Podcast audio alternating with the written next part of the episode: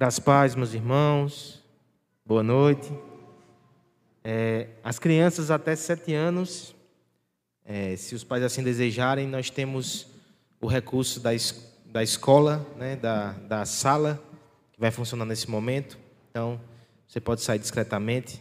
Creio que a professora ou o professor já está indo para lá. E os demais, vamos abrir a palavra de Deus no Salmo número 17. Salmo de número 17. Desde março nós temos ouvido o que Deus tem para nós nesses primeiros salmos.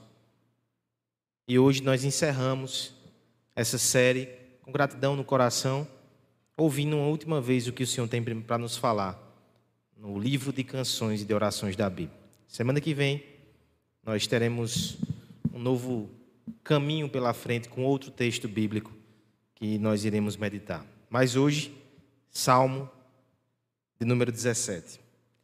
Diz assim a palavra de Deus: ouça com fé, com atenção e com esperança.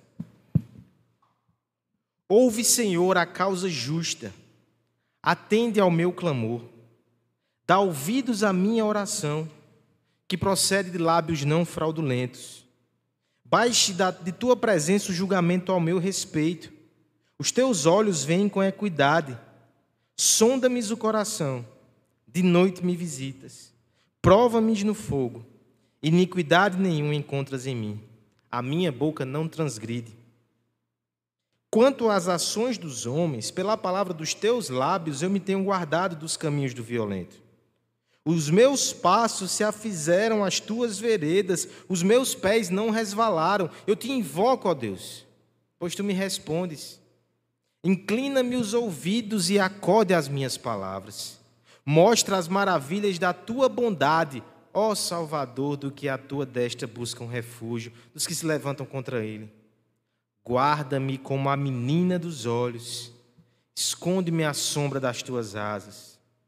Dos perversos que me oprimem, inimigos que me assediam de morte, insensíveis, cerra o coração, falam com lábios insolentes andam agora cercando os nossos passos e fixam em nós os olhos para nos deitar por terra.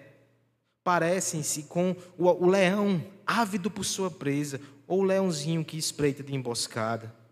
Levanta-te, Senhor, defronta-os, arrasa-os, livra do ímpio a minha alma com a tua espada. Com a tua mão, Senhor, dos homens mundanos, cujo quinhão é desta vida e cujo ventre tu enche dos teus tesouros, os quais se fartam de filhos e o que lhe sobra deixam aos seus pequeninos. Eu, porém, na justiça contemplarei a tua face. Quando acordar, eu me satisfarei com a tua semelhança. Vamos orar pedindo a graça de entender aquilo que Deus quer falar aos nossos corações nessa noite. Isso é uma obra espiritual. Então nós precisamos de oração. Pai amado, nós somos muito gratos pelo texto sagrado que chega até as nossas mãos. Sabemos que o Senhor conduziu com maestria e com graça todo o processo de inspiração dessa verdade, preservação, até que ela chegasse às nossas mãos, mas sabemos também que sem o auxílio do Teu Santo Espírito nós não ouviremos a Tua voz nessa noite e nós não queremos sair daqui sem ouvi-lo, Senhor. Fala conosco, por graça, não porque merecemos, mas porque Tu és bom. Nós precisamos de Ti. Fala conosco nos fortalece na tua palavra, em nome de Jesus. Amém.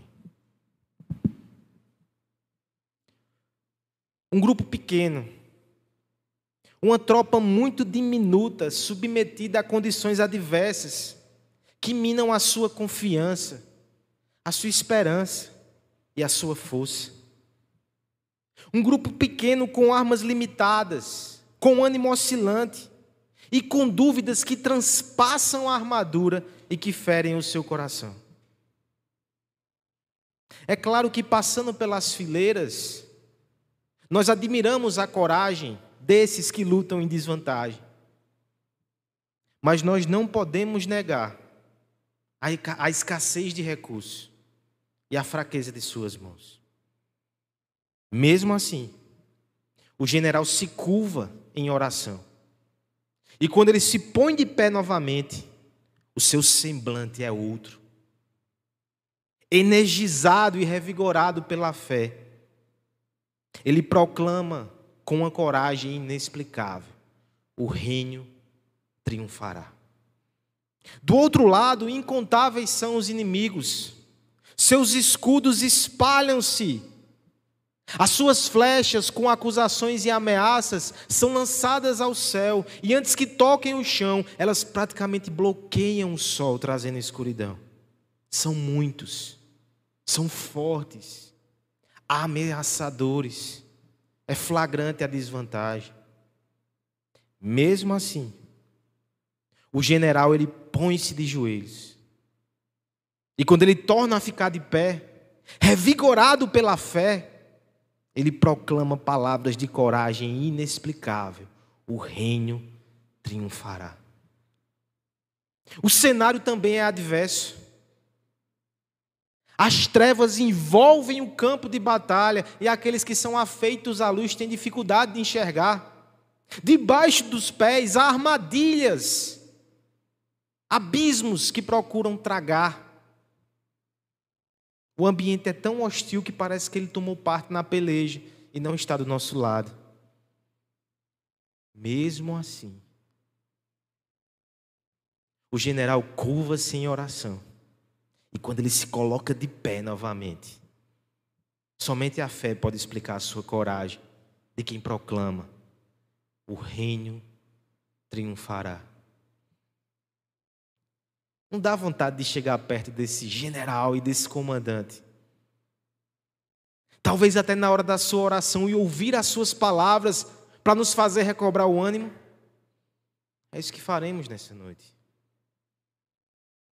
Nós temos aqui o rei messiânico que, a essa altura do texto, era Davi, mas que na verdade apontava para o rei que é nosso até hoje, Jesus Cristo. Desde o capítulo 3, nós temos acompanhado uma luta incessante para que ele esteja no trono. Essa luta produziu muito lamento, muita angústia, muita tristeza e muita, muito combate e muito confronto. Mas veja que o Salmo de número 18, que nós não iremos expor agora, talvez daqui a alguns anos, quando eu esquecer a dificuldade que foi interpretar essas poesias, o Salmo 18, ele fala sobre vitória e sobre domínio. Ele representa finalmente o momento que o rei vence. O Salmo 17 é o limiar disso. É o último momento, é o último instante. E ainda que a vitória estivesse à frente, pela fé, em oração, o rei já se apropria dela. Nós devemos fazer assim também. Ainda estamos na peleja e no confronto da fé. Ainda lutamos contra os inimigos espirituais, o pecado, o diabo, nosso próprio coração.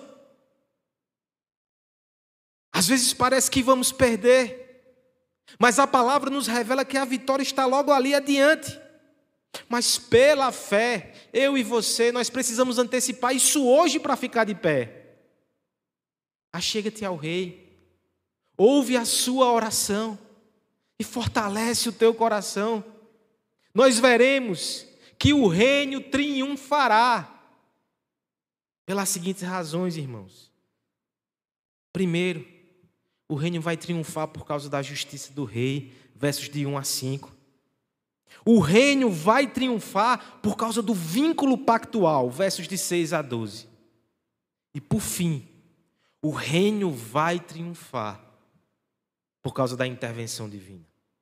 Vamos acompanhar a oração do nosso Rei, considerando essas verdades revigorantes, fortalecedoras para a nossa fé e para o nosso coração. Em primeiro lugar, o reino vai triunfar por causa da justiça do Rei. Versos de 1 a 5, peço a ajuda da igreja que leia em uma só voz esses versos. Ouve, Senhor, a causa justa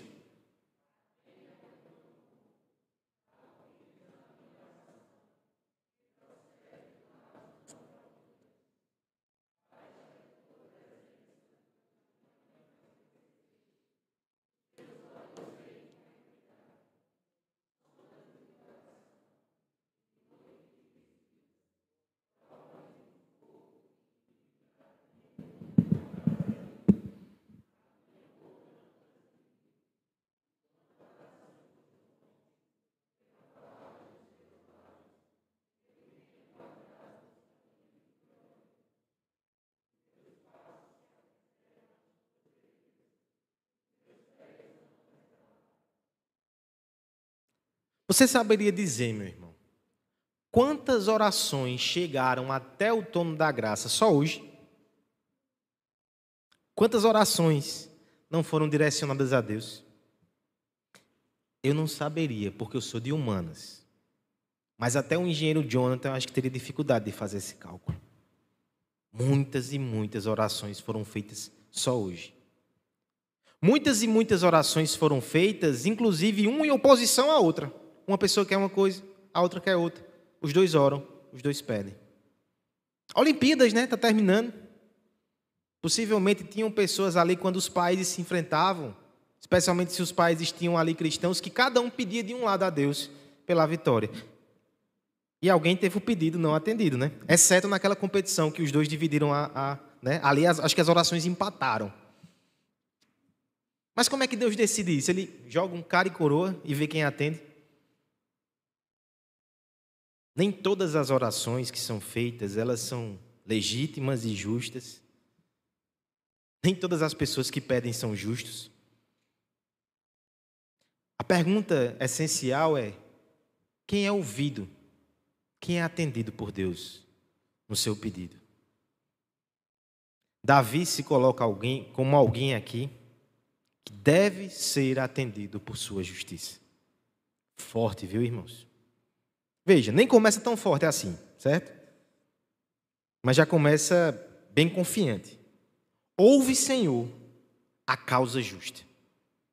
Davi já está dizendo: Eu tenho uma causa justa diante de Deus.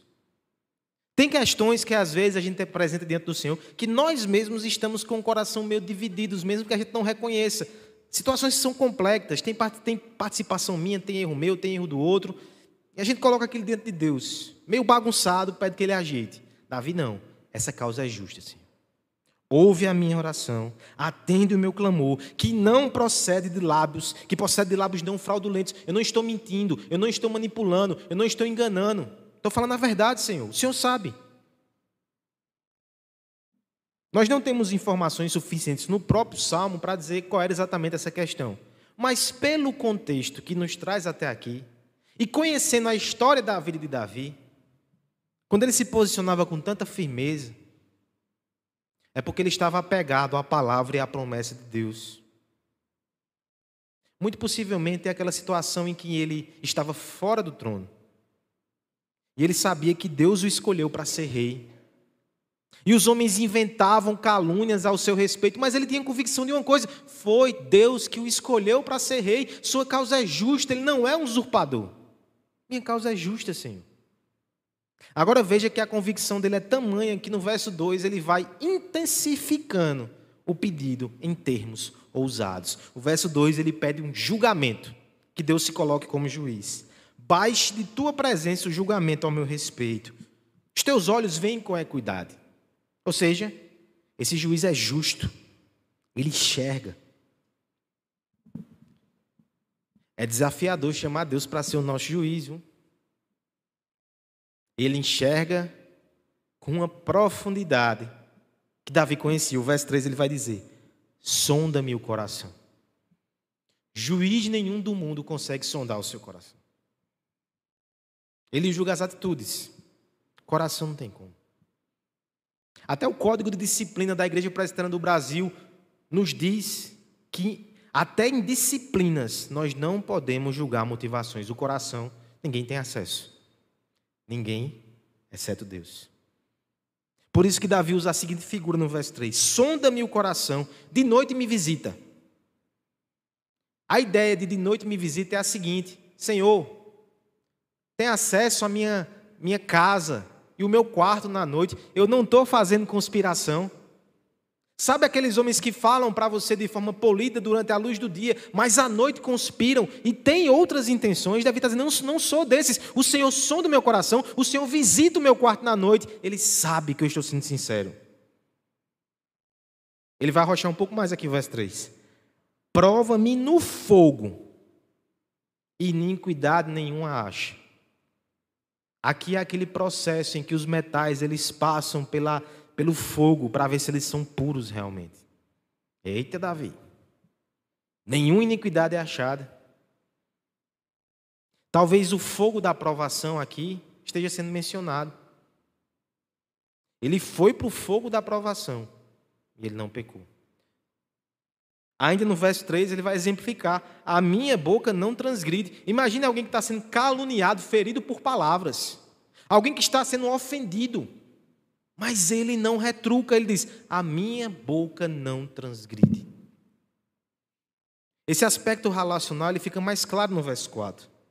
Quanto às ações dos homens, pela palavra dos teus lábios, referindo-se a Deus, eu tenho me guardado do caminho do violento. Os homens eles me, me empurram no caminho da violência.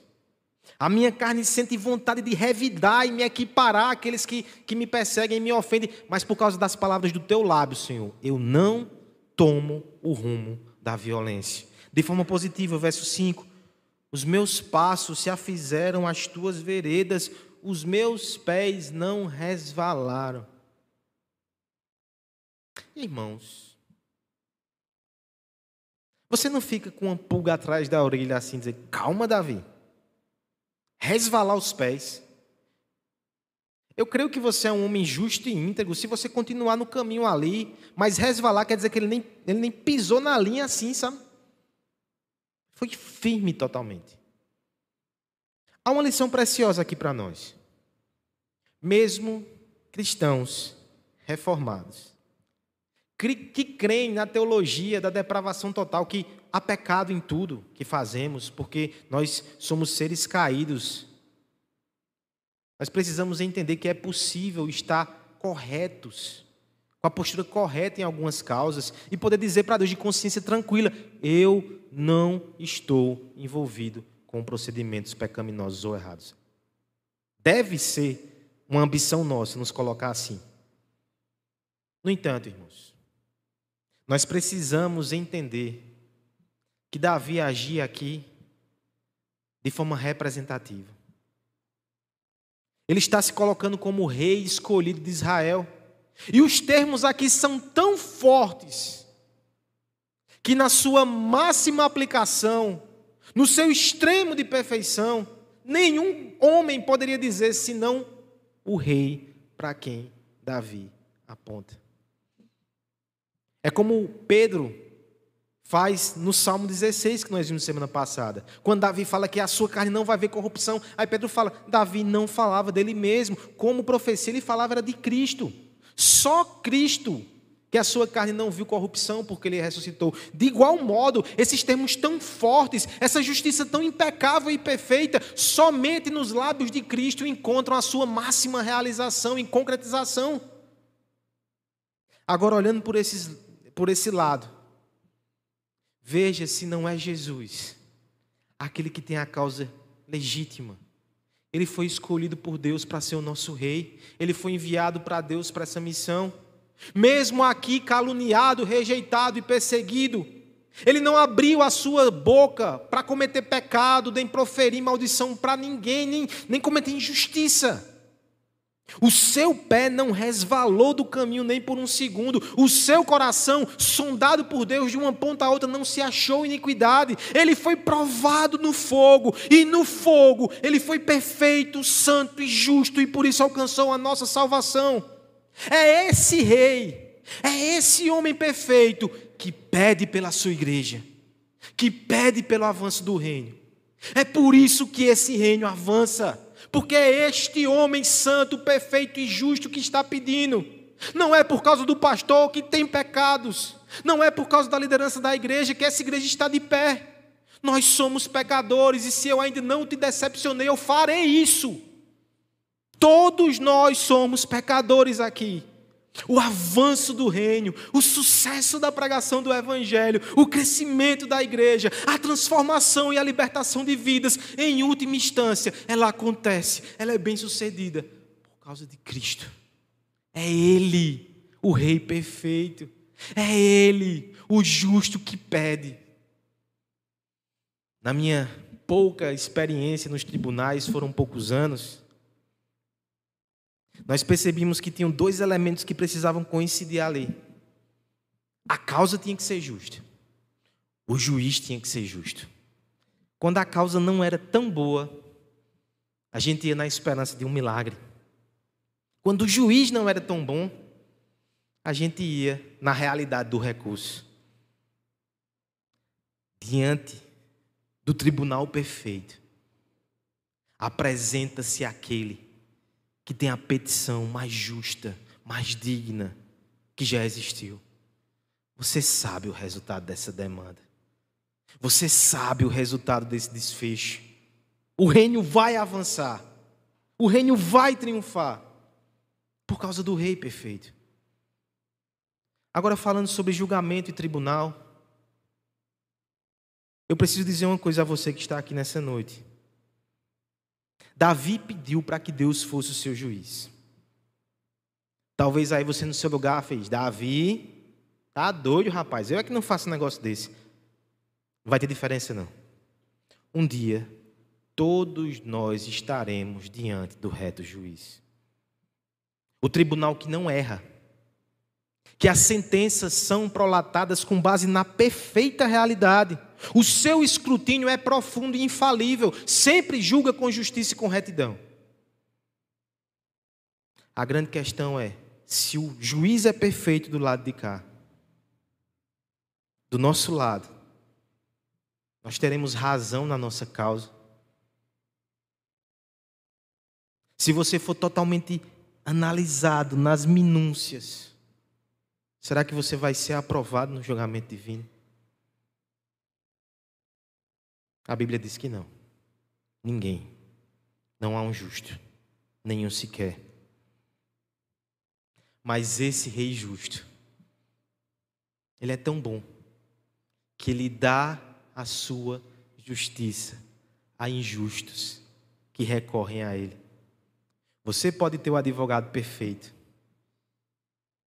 O advogado perfeito que entrega o seu sangue, a sua vida e a sua justiça para que você seja absolvido no tribunal celestial.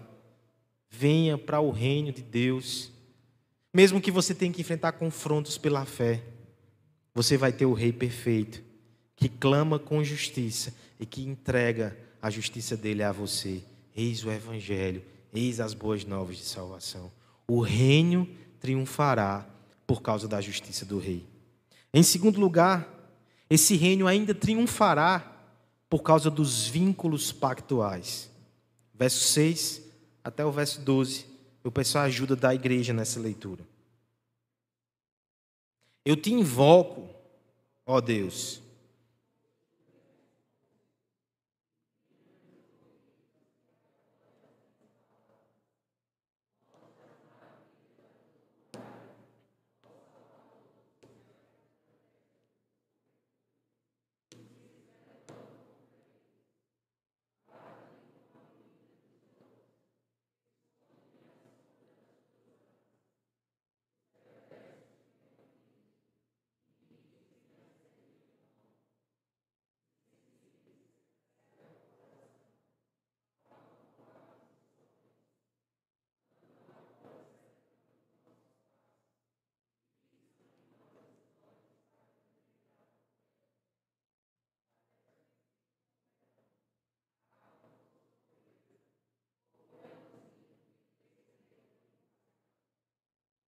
Obrigado, irmã Cristina, que perseverou aí no verso 12. Imagine que nós temos aqui uma queda de braço. Ou como é aquela coisa que puxa o cabo, cada um de um lado? Cabo de guerra. De um lado está o dever, a obrigação e a justiça. Do outro lado está o amor, o afeto, as preferências. Quem vencerá? O dever ou o amor? De forma geral, a gente suspeita que o amor vence o dever. De forma geral, é por isso que no passado algumas sociedades, algumas ordens, elas preferiam o celibato, porque entendiam que os compromissos amorosos iriam prejudicar o cumprimento dos deveres. Os Jedi pensam assim. As leis do nosso país, elas têm um pouco disso, quando, por exemplo, nós vemos o princípio da impessoalidade no serviço público. Eita, parece que o advogado voltou hoje. Nós temos a proibição do nepotismo, é como quando o amor e o dever se chocam, o amor prevalece. Mas eu quero propor com você analisar isso de outro ângulo. E quando o dever e o amor apontam na mesma direção, quão forte não é esse ímpeto? Do verso 1 até 5, Davi apela na justiça e no dever. Deus, enquanto justo, ele deve atender esse clamor, do justo.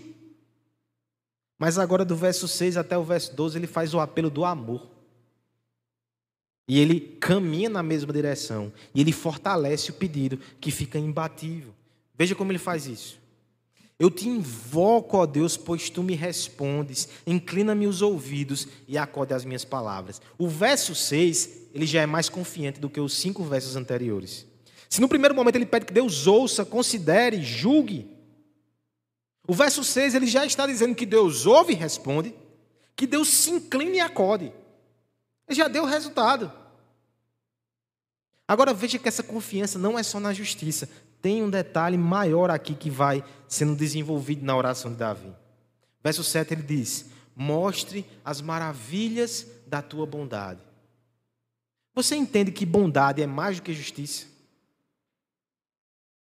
O juiz ele pode ser extremamente justo com você, na ponta do lápis, na ponta do papel, mas não ser bom. Bom é quando a gente faz mais do que o estrito dever legal cobra de nós. Davi está dizendo: Senhor, eu quero ver as maravilhas da tua bondade. As maravilhas dessa bondade que pertencem àqueles que se refugiam à tua destra, ó Salvador. Aqui Davi começa a sacar uma série de figuras que indicam pacto, compromisso e aliança. A destra do rei. Isso lembra o Salmo 16 da semana passada. Aquele que está à destra do rei não é simplesmente um súdito que pleiteou uma causa e foi atendido de forma impessoal. Quem está à destra do rei é o protegido do rei. Há uma relação ali em voga, há um vínculo. Olha o verso 8, então, como Davi mergulha nessas cenas, mergulha em figuras que refletem vínculo afetuoso, aliança de proteção. Verso 8 ele vai dizer: Guarda-me como a menina dos olhos a parte mais frágil do nosso corpo, a íris. Deus criou um mecanismo para que ela não ficasse exposta. Sabe quando você era criança e você tentava brincar ali com seu irmão, com algum amigo, vamos ver quem, quem pisca primeiro, e você tentava deixar os olhos abertos, mas você tinha dois adversários, o visível e o invisível, o próprio Deus fechando o teu olho. É um recurso que ele coloca no nosso corpo para proteger aquela partezinha tão frágil. Veja como Davi se coloca. Ele é uma parte do corpo do próprio Deus, ele é uma parte frágil. Ele não é o braço do guerreiro, ele não é as pernas do atleta. Ele é a íris do olho, tão frágil e vulnerável. Mas ele sabe que Deus protege, me guarda, Senhor. A segunda figura mexe com o nosso coração, especialmente num dia como hoje. Esconde-me na sombra das tuas asas. É a galinha que coloca ali a proteção sobre os filhotes pequenos. Ou o pássaro, né, para homenagear os pais no dia de hoje. Veja que figuras afetuosas de proteção. Me protege, Senhor. Ele vai descrever os inimigos perversos que oprimem, verso 9, inimigos que assediam até a morte me protege, estão querendo machucar a menina dos teus olhos, estão querendo machucar quem está à tua destra, estão querendo afligir os teus filhotes, me protege, Senhor. É interessante que a linguagem aqui assemelha-se demais a Deuteronômio, capítulo 32, verso 10 a 12. Deixa eu ler para você, para você comparar. Numa terra deserta, ele o encontrou, numa regi região árida e de ventos uivantes ele o protegeu e dele cuidou, guardou como menina dos olhos, como águia que desperta a sua ninhada, paira sobre seus filhotes e depois estende a asa para apanhá-los, levantando-os sobre eles. É um texto que fala sobre a aliança de Deus com o povo no deserto. Davi está pegando essas imagens e está dizendo: Senhor, eu tenho uma aliança contigo. Eu tenho vínculos de aliança que são vínculos de afeto e de proteção. Cuida de mim, Pai. É um apelo bem mais afetuoso. Como contraste, ele descreve os homens que o perseguem. Do verso 10 até o verso 12. São insensíveis. Eles cerram o coração. Davi tem um coração que é sondado por Deus e não acha falta. Os outros cerram o coração. Esses homens, eles têm lábios insolentes, eles falam insolente, de forma insolente. Davi diz: Na minha boca não há fraude. Olha o contraste, né? Andam agora cercando os nossos passos, fixam em nós os olhos para nos deitar por terra. Eles estão me caçando, eles estão à espreita, eles querem meu mal. O verso 12 vai usar inclusive figuras da natureza, são como leões ávidos por sua presa, leãozinhos que se colocam em emboscada. Me protege, Senhor. Me protege. Veja só. Tem coisa que move mais o coração de um pai do que um filho correndo perigo. O pai vasculha todo o ambiente e ele descansa somente quando ele acha o seu filho numa posição de segurança. Os ouvidos da mãe, elas são ela é preparada de uma forma que ela consegue escutar à distância e distinguir o choro de uma criança que clama. Lá no prédio a gente teve uma onda de natalidade, quase o jardim, com 76 grávidas. Muitas crianças nasceram, graças a Deus, nos últimos meses. Aí você imagina que de noite é uma cantoria, né? Cada um que chora num andar, em cima, embaixo, é de um lado, é do outro. E Asa no quarto dele. Eu confesso que quando choro, não sei o que é, se é ele, quem é, né? Letícia sabe perfeitamente. O seu ouvido distingue os tons, não é Asa. Não, é Asa. Aí levanta. Tamanho afeto foi projetado por Deus para nos ensinar sobre o cuidado dele para com os seus filhos. Davi se fia nisso, Senhor. Estão querendo me fazer mal, mas eu sei que tu me protege porque nós temos esse vínculo parental pela graça, esse vínculo de aliança de compromisso. Meus irmãos, se esse Deus um dia ele ouviu o clamor do seu próprio filho, que ele tanto amava. Um filho que clamou disse: Pai, os inimigos se aproximam de mim e querem me destruir. E ele permitiu que os filhos, esses inimigos se aproximassem, ferissem, destruíssem o seu filho na cruz do Calvário. Ele o fez para que fôssemos adotados em Jesus Cristo. Como é que a gente não vai confiar na proteção desse Deus? Nós não temos motivos para crer que Ele falhará, Ele cuidará de nós. O reino avança, o reino triunfa, porque existe um Pai que ama, que cuida, que protege e que vela pelos seus filhos. A igreja de Cristo, e cada um de nós aqui, nós somos a menina dos olhos de Deus. Ele vai cuidar de nós. Se você se sente ansioso e angustiado, amedrontado, desanimado, eu quero te lembrar nessa noite que você tem um pai que zela por você. Eu quero te lembrar que existem vínculos de uma aliança que ele fez com o seu próprio filho que te envolve. Você está seguro em Cristo, laços de amor te envolvem. Uma muralha de proteção divina te cerca. Você está seguro nos braços do seu Pai. Descanse, confie e adore o seu Deus. O reino triunfa. Você não vai ficar no meio do caminho por causa da justiça do rei, por causa dos vínculos da aliança. Acha pouco? Ainda existe uma última razão no texto versos 13 a 15, o reino triunfará por causa da intervenção divina. Vamos ler os versos 13 a 5 e nós encerramos a exposição dessa noite. Levanta-te, Senhor,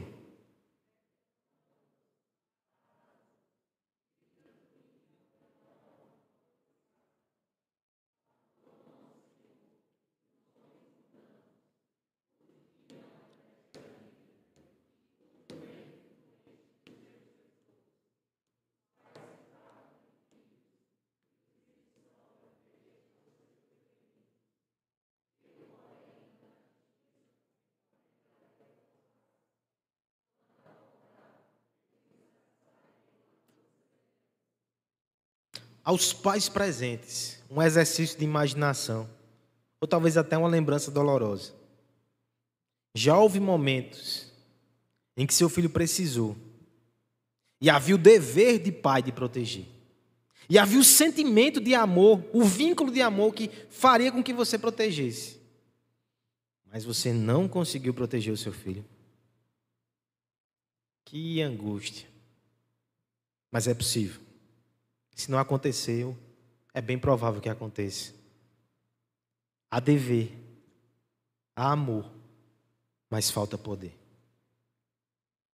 A boa nova é que em Deus não falta. Ele tem poder para intervir em todas as situações soberanamente. Mas isso não quer dizer que ele sempre intervém das formas, nos momentos que nós desejamos. As duas realidades estão aqui no texto. Primeiro, a confiança de Davi na intervenção divina, versos 13 e 14. Ele clama: Levanta-te, Senhor. Aí você vai dizer: Deus está sentado? Deus está deitado? O levanta-te aqui é coloca-se em posição de guerra. Essa é a ideia. Levanta-te, Senhor. Defronta-os e arrasa. Sabe o que Davi está pedindo? Entra no campo de batalha, Senhor, e toma posição ao nosso lado. Somos pequenos, o ânimo é escasso, as armas são poucas, mas se o Senhor estiver conosco, somos maioria. Entra na batalha, Senhor, luta ao nosso lado, livra do ímpio a minha alma com a tua espada e com a tua mão. Senhor, luta conosco. Davi sabia que Deus poderia intervir, e o fazendo, ele seria vencedor, mais do que vencedor, não é isso que a Escritura diz.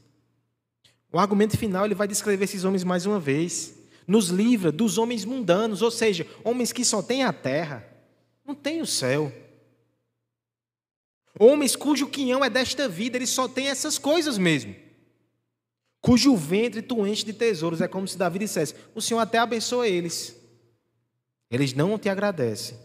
E eles vão morrer agarrados com esses bens. Tanto é que olha o que vai dizer o restante do texto. Eles se fartam de filhos e o que lhes sobra deixam para os seus pequeninos. Ou seja, o seu patrimônio é só para eles e para a sua família. Eles se regalam, eles deixam herança, mas todas as bênçãos e todas as dádivas são centradas nele mesmo.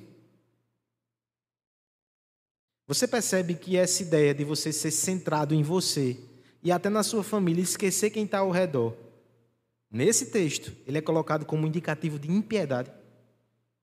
São homens egoístas, que não se importam com Deus e que não se importam com o próximo, regalados, estufados. Livra-me deles, Senhor. Mas olha que no verso 15 aparece aqui uma uma contradição e uma reviravolta que é até difícil de interpretar. Se no momento Davi está confiante que Deus pode livrá-lo. Verso 15 ele diz assim: Eu, porém, na justiça contemplarei a tua face. Quando acordar, eu me satisfarei com a tua semelhança. Tem algo difícil de interpretar aqui, irmãos. Porque esse quando acordar é uma expressão cultural que o hebreu usava para falar do sono da morte. Ué, Davi não estava confiante que Deus iria livrá-lo? É como se de repente Davi chegasse à seguinte conclusão: ainda que ele não me livre, aqui e agora, eu não sou como esses homens. Os meus bens não são somente dessa terra, o meu quinhão não é somente dessa terra. A minha herança não é simplesmente bens e patrimônios que eu deixo para o meu filho. A minha herança é o próprio Deus. Lembra do Salmo 16? Uma coisa eu sei. Se ele não intervir agora, eu terei uma intervenção ainda melhor. Quando eu acordar do sono da morte, em justiça, eu verei a face do meu Deus. Como disse um poeta do passado, o rosto daquele que move o sol e que reflete o brilho das estrelas. Eu verei a face do meu Deus, essa é a minha riqueza. Irmãos, essa é a maior intervenção de Deus. Nós só entramos no reino porque houve essa intervenção. Ainda que haja morte, ainda que haja dor, em alguns momentos confrontos e luta, o próprio Filho de Deus, ele não foi livrado para que nós pudéssemos, em justiça, acordar um dia e contemplar a face de Deus. Então entenda que alguns pedidos serão atendidos com a resposta negativa. Mas que você entenda que a melhor intervenção Deus te deu em Jesus Cristo e Deus te dará na ressurreição. Nós precisamos ter olhos que contemplem isso pela fé. Há um irmã no passado que ilustra esse princípio e que ela de fato só enxergava pela fé. Fanny Crosby compôs vários hinos que nós cantamos até hoje no nosso cenário. Aquela irmã, quando tinha um mês de vida, teve uma infecção na menina dos olhos. Você vai dizer, Deus não cuidou da menina dos olhos dela. Mas ela não enxergava por esse ângulo. Ela tinha uma visão espiritual. Ela enxergava o seu Deus. E ela compôs vários e vários hinos belíssimos de louvor a Deus. Ela era uma serva dedicada ao Senhor. Mas como ela não tinha a visão, os seus outros sentidos eram um pouco mais aguçados. Em determinado momento, quando ela cantava louvores a Deus, ela ouvia um comentário que não era um comentário bom. Era um lábio insolente. Alguém que dizia assim: Que irmã abençoada, que dom bonito. Uma pena que Deus não deu a ela o dom da visão. E ela ouviu isso. Ao que ela respondeu: Irmã, se Deus chegasse hoje e dissesse que eu tinha a opção de ver como todo mundo vê, ou escolher guardar os meus olhos para que o primeiro rosto que eu visse fosse o rosto do meu amado Jesus Cristo. Mil vezes eu escolheria ver a Cristo. Nós não podemos negar que o milagre da visão seria uma intervenção muito preciosa na vida dessa irmã. Mas não tire dela a melhor parte. A melhor parte dela é um dia enxergar o Senhor Jesus. Você entende que Deus te deu isso. Então que você aprenda a aceitar quando outras intervenções não forem te dadas, porque Deus sabe que o melhor para a sua alma e para o avanço do reino é que você espere a intervenção final de Deus. Aprenda a esperar, aprenda a confiar, aprenda a crer. Nós não podemos negar que o caminho da fé tem conflitos e confrontos. Nós vimos isso aqui o tempo todo. Tem os piores dias, lembra do Salmo 3? Tem noites de injustiça, Salmo 4. Ficamos esperando o milagre da manhã ali no Salmo 5. Mas tem dias que a gente sente que a misericórdia de Deus vem como gotas e as adversidades como chuvas torrenciais. O Salmo 6 nos lembra disso. Tem dias até que a gente sente como se não tivesse nada o que fazer. Salmo 11. Lembra da canção? A gente sabe que Deus é bom, mas ainda dói. Mesmo assim, não há outro caminho que nos dá a alegria da fé. Salmo 16. O caminho da fé, mesmo que tenha noites difíceis e dias de angústia. Só ele no final termina assim: Eu verei a face do meu Deus. Isso compensa tudo. Essa alegria compensa todas as lágrimas. Essa comunhão compensa todas as ausências. Esse sol que nasce contempla todas as noites escuras que nós passamos no confronto da fé. Siga firme em Cristo até que você veja Cristo e você seja como Cristo, permaneça em Cristo, permaneça na fé, porque é assim que termina o confronto da fé com Cristo. Compensa. Coloque-se de joelhos e levante-se como general, energizado, e diga: O reino triunfará, é nele que eu permanecerei. Vamos ficar de pé. Vamos fazer uma oração pedindo graça a Deus para que Ele nos ajude a permanecer firmes em Jesus Cristo. E logo depois nós iremos cantar uma canção do Inário que fala exatamente sobre isso. Estamos firmes em Cristo. Vamos orar. Pai amado, Pai bendito, muito obrigado, Senhor, pela verdade da Escritura que não esconde de nós os caminhos difíceis que ainda precisamos passar nessa vida, que não esconde os conflitos, os confrontos, as lutas da fé. Mas a tua palavra nos apresenta o resultado final e nos garante que vai valer a pena permanecer em Cristo, porque o teremos não por causa de nós mesmos, mas por causa da justiça dele perfeita, que conquistou para nós o vínculo do pacto. A intervenção soberana de Deus na cruz do Calvário nos leva até o final, nos garante o triunfo sobre a morte. Mantenha o teu povo firme, animado, consolado em Jesus Cristo, para a tua glória, para a nossa alegria, no nome de Jesus. Amém.